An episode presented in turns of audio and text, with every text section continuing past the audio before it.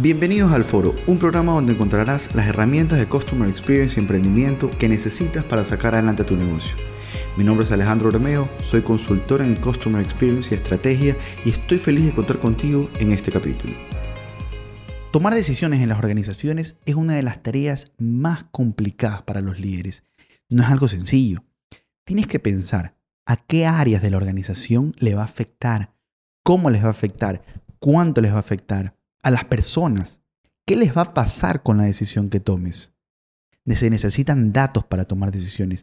Y hay muchos líderes que son muy impulsivos al momento de tomar una decisión y no se preocupan de todos esos detalles importantes que hace que la organización fluya, que la organización continúe de una manera alineada. Ejemplo, un gerente comercial puede decir, o un gerente general puede decir, necesitamos vender más, contraten más vendedores, necesitamos ganar más, ok, este mes no paguemos horas extra a nuestros colaboradores. Necesitamos que la gente venda más, hazlos trabajar más tiempo. Pero des en cuenta cómo ciertos detalles afectan. Ganas más dinero afectando a tu colaborador. Ganas más dinero quizás dándole menos valor al cliente, cambiando la calidad del producto. Y todos estos aspectos son cruciales. Disney, una empresa que es reconocida por su excelente nivel y calidad de servicio, toma todas sus decisiones en tres pilares fundamentales. Sin embargo, para ellos, todos son del mismo nivel de importancia y no tienen un orden.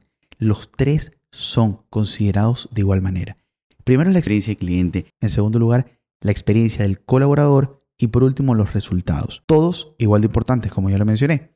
Entonces, ¿por qué se considera de esta manera? Porque digamos que solo consideremos la experiencia del cliente como el único eje para tomar una decisión en ese momento que queramos darle, elevar la experiencia del cliente, darle mayores beneficios, atenderlo en menos tiempo, todo eso va a afectar los resultados de la organización.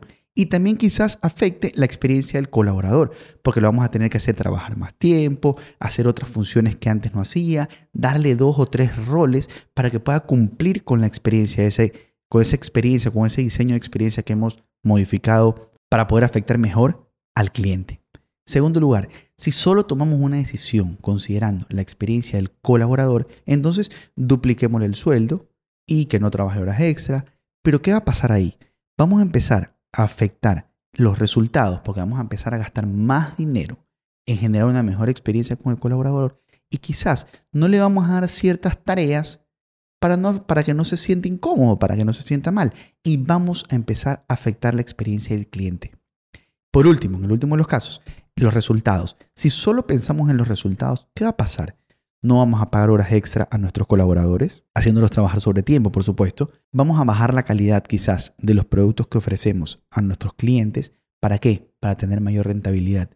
Y des en cuenta cómo decisiones que están tomadas solo considerando un eje afectan a los otros de un nivel, con un nivel de importancia súper elevado.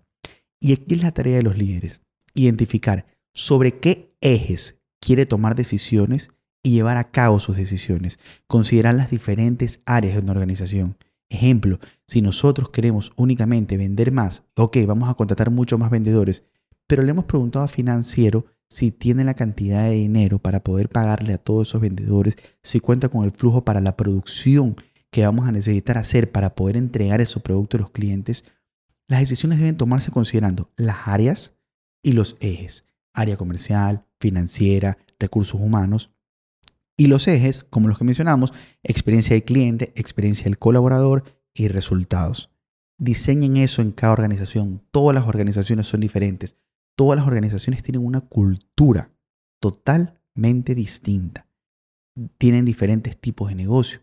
Unos quizás el mayor enfoque serán los resultados y en los resultados entrará eficiencia, calidad de producto, diferentes aspectos cliente, la experiencia de cliente, cómo está involucrada. Está involucrada por tiempo de atención, calidad de producto, eh, resultados, garantía, etc. Y la experiencia del colaborador, las tareas que realiza, el tiempo de trabajo que, que trabaja, si tiene sobre tiempo, si no tiene sobre tiempo, los beneficios que les ofrecemos. Todos esos aspectos son determinantes para poder llevar a cabo un negocio de una manera exitosa y sobre todo crear una cultura que a todos los colaboradores los haga sentir que aman a la empresa.